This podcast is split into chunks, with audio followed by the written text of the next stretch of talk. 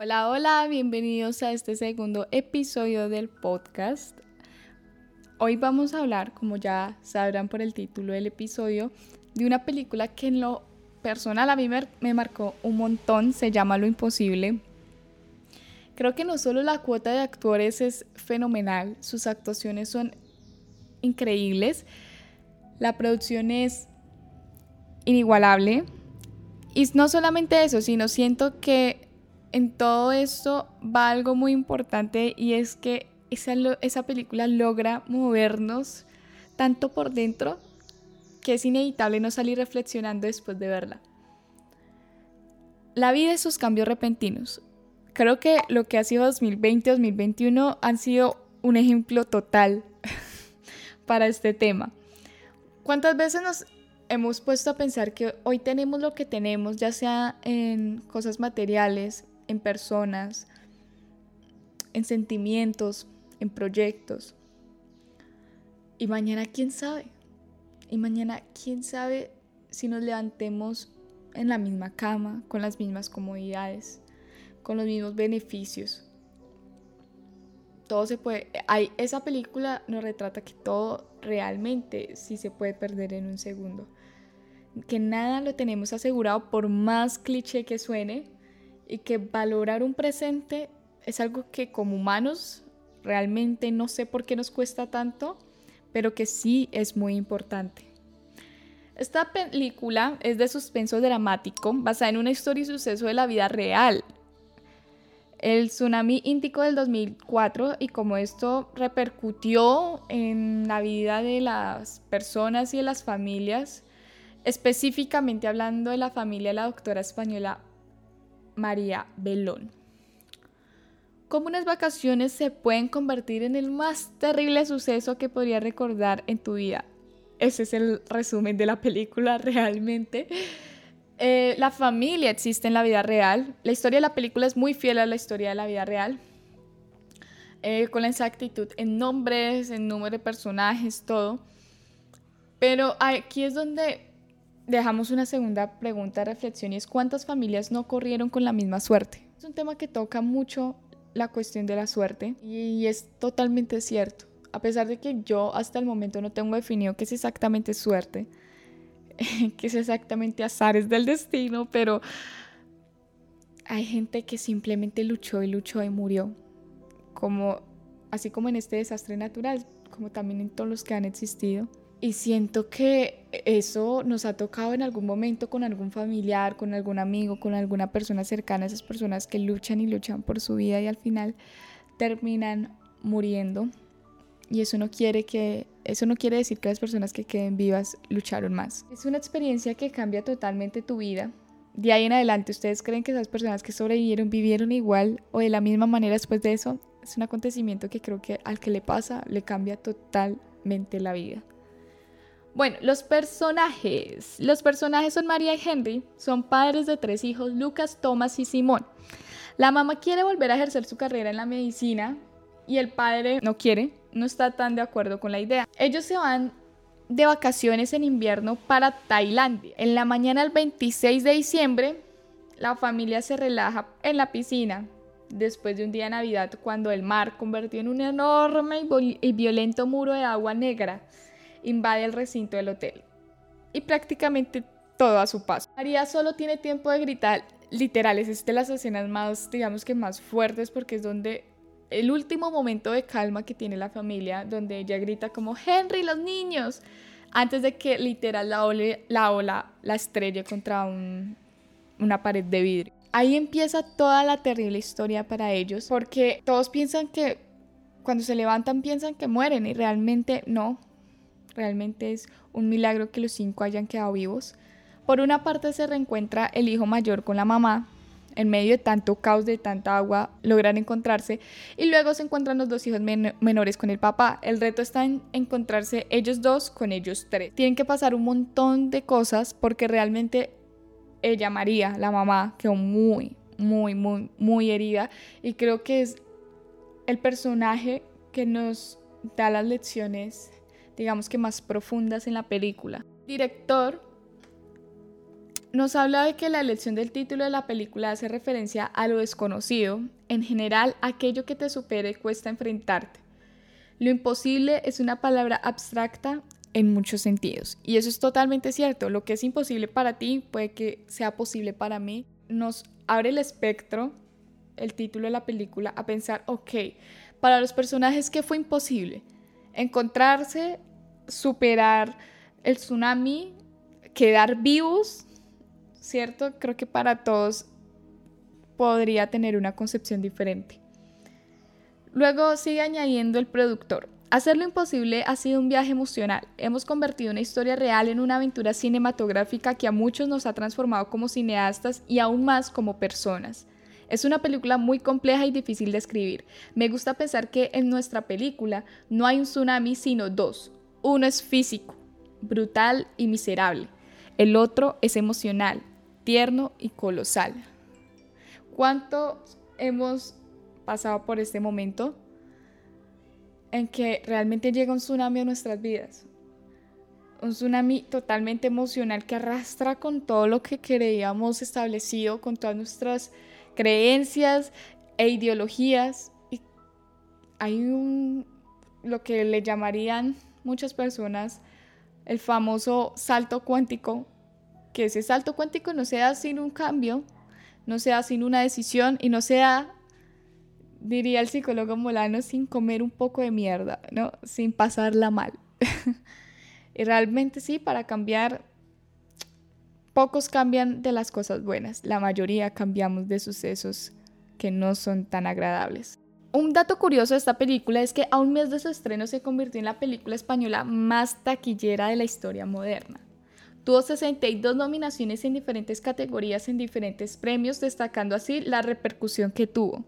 Es increíble, es que es una película que sí o sí se las recomiendo y tienen que ver. Hay películas y series en el podcast de las que yo voy a hablar y no realmente no recomendaría ver en temas de producción, en tema de gusto de película, pero que sí tratan temas que serían buenos para hablar en los episodios. Esta es una película que tiene todo completo. Te la recomiendo ver, es increíble, tuvo una repercusión genial, totalmente merecida y además trata temas de una muy buena manera y que quedan muy bien retratados en la película. En octubre del 2012 se lanzó Lo Imposible, el libro de la película, escrito por la periodista y crítica de cine de de Fez, donde explica la experiencia que ha supuesto la creación de esta película para todo el equipo y muestra los momentos clave en todo el proceso de creación en el que intervinieron más de 500 personas durante 25 semanas de rodaje. En el libro se incluyen más de 200 fotografías que acompañan a las entrevistas realizadas a los actores principales, a su director, guionista o a la propia María Belón, entre otros. Además, de la muestra del recorrido por los procesos que conforman una película.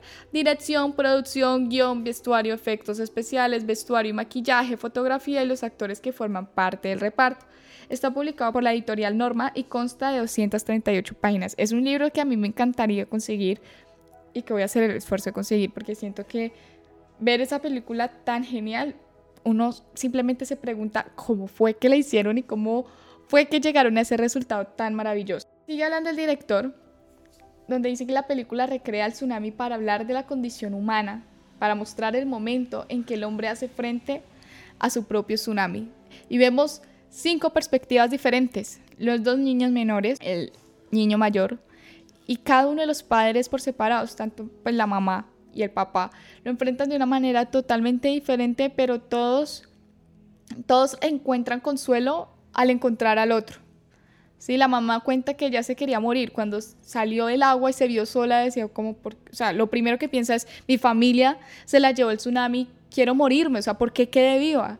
Y cuando ve a su hijo mayor, ahí le pide perdón a Dios y dice, tengo que luchar por él. Y realmente ella dice que no hubiera quedado viva porque realmente quedó muy herida, si no hubiera sido porque ella decía, tengo que hacer hasta lo imposible por dejar a salvo a mi hijo mayor. Sigue hablando el director diciendo, para mí el rodaje fue un reto. Mi intención no era dar testimonio, sino hacer vivir al espectador una experiencia extrema, durísima, conmovedora, dolorosa y grandiosa al mismo tiempo. Cinematográficamente teníamos que ser viscerales, pasar del rumor del agua al estruendo de la ola. ¿Y por qué? Porque durante aquellos días en Tailandia no había matices ni grises, porque con la muerte tan cerca no había lugar para atajos, o vivías o morías, como hablábamos en el anterior episodio. Y hay un punto importante, y es que pues tras el tsunami María huyó de la costa con su hijo mayor, estaban solos, y ella se estaba desangrando literalmente, y como tenía estudios en medicina, era consciente que apenas le quedaban unas horas de vida. De repente un niño pidió auxilio desde la distancia María decidió ir a auxiliarle antes que buscar ayuda para ellos mismos. En este momento, esta madre sabía que tenía que escoger la última cosa que haría en su vida y eligió mostrarle a su hijo mayor un gesto de amor y de generosidad. Para mí, esa es una de las cosas más importantes de las que habla la película. Ella tenía la opción de decir que es lo último que, que quiero hacer en esta vida y es mostrarle a su hijo mayor, podemos ser generosos. Hubiera sido una gran lección, pero gracias a Dios pues no, no fue su última lección porque quedó vivo. El terremoto, ya hablando del terremoto en la vida real, no el retratado en la película, se dio el 26 de diciembre del 2004 a las 7 horas 58 minutos hora local y se produjo un terremoto con epicentro en la costa oeste de Sumatra, Indonesia, a una profundidad de 30 kilómetros por debajo del nivel del mar. Fue el segundo terremoto más grande, 9.15 en la escala de Richter, desde que existen mediciones y el más largo de 8 a 10 minutos registrados en toda la historia después del 1960 en Chile. Tuvo la potencia de más de 23.000 bombas atómicas y generó la ola más alta de las últimas cuatro décadas. Una investigación realizada por Naciones Unidas estima en 229.866 fue el total de pérdidas humanas, incluyendo 186.000 983 muertos, 42.883 personas desaparecidas. Los heridos fueron 510.000 y 2 millones de personas perdieron su hogar en 13 países diferentes. Según estos datos, el tsunami es el noveno desastre natural más mortal de la historia moderna. Solamente con estas cifras uno no, no puede ni siquiera dimensionar realmente el daño que causó este desastre natural. El director de arte, Eugenio Caballero, eh, comentaba que ellos querían marcar un gran contraste entre el mundo de los personajes antes y después de la ola. Utilizar elementos explícitos relacionados con la destrucción quisieron reflejar esa transformación en la paleta de colores. Escogieron colores más saturados para la parte anterior a la ola, azules, verdes intensos, anaranjados, que demostraban que todo estaba lleno de vida, como, como los personajes veían en ese momento la vida. ¿No sienten que, por ejemplo, uno está en una tusa y realmente, no es por ser dramáticos, pero percibes la vida diferente hasta en sus colores. Es como cuando uno dice, ah, hoy el día está triste. ¿Y eso qué quiere decir? Que el día está gris, está opaco, está nublado. Después de la ola, quitaron toda la, la saturación y dieron un color como un baño de barro que según transcurre en la acción y los personajes se reencuentran. Eh, y luego pierden este mismo color para volver a ser como era al principio, pero sin la misma intensidad. Ya es algo, son los colores mucho más naturales y mucho más precisos a una realidad cuando estos ya son llevados en el avión. Los personajes vuelven a su vida, pero su punto de vista ha cambiado y por ende la paleta de colores también, su percepción de la vida también. Y estos indican un cambio, precisamente hablamos ya como entrando a la recta final de este episodio, de que María incitó a Lucas a ayudar a los demás en el hospital a pesar de las situaciones.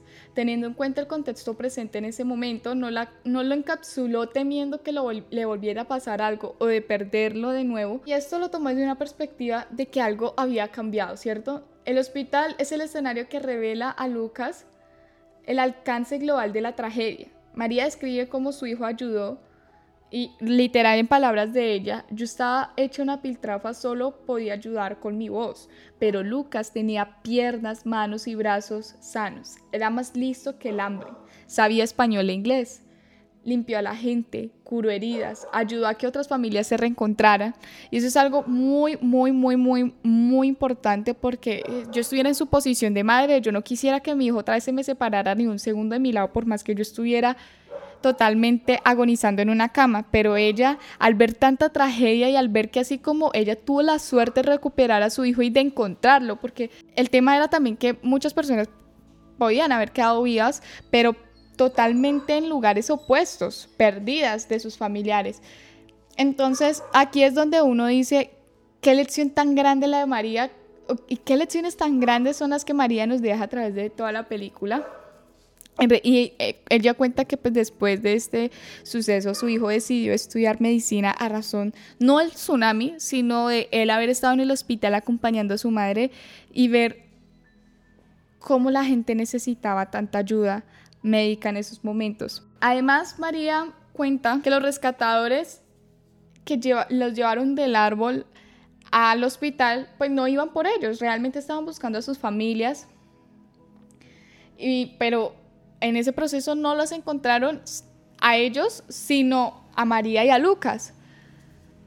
Y para ellos fue sorprendente porque era como estaban buscando a sus familias y nos encontraron a nosotros y aún así nos llevaron al hospital. O sea, qué generosidad de las personas después de un desastre que muy seguramente en otros lugares hubiera tomado de una manera totalmente diferente. Claro, y es totalmente entendible que tú te sientas totalmente desesperado de encontrar a tu familia, pero ellos entendían que todos estaban pasando por lo mismo, que a todos les pasó exactamente el mismo suceso y que si encontraban a alguien por la calle necesitando ayuda, totalmente se la iban a dar.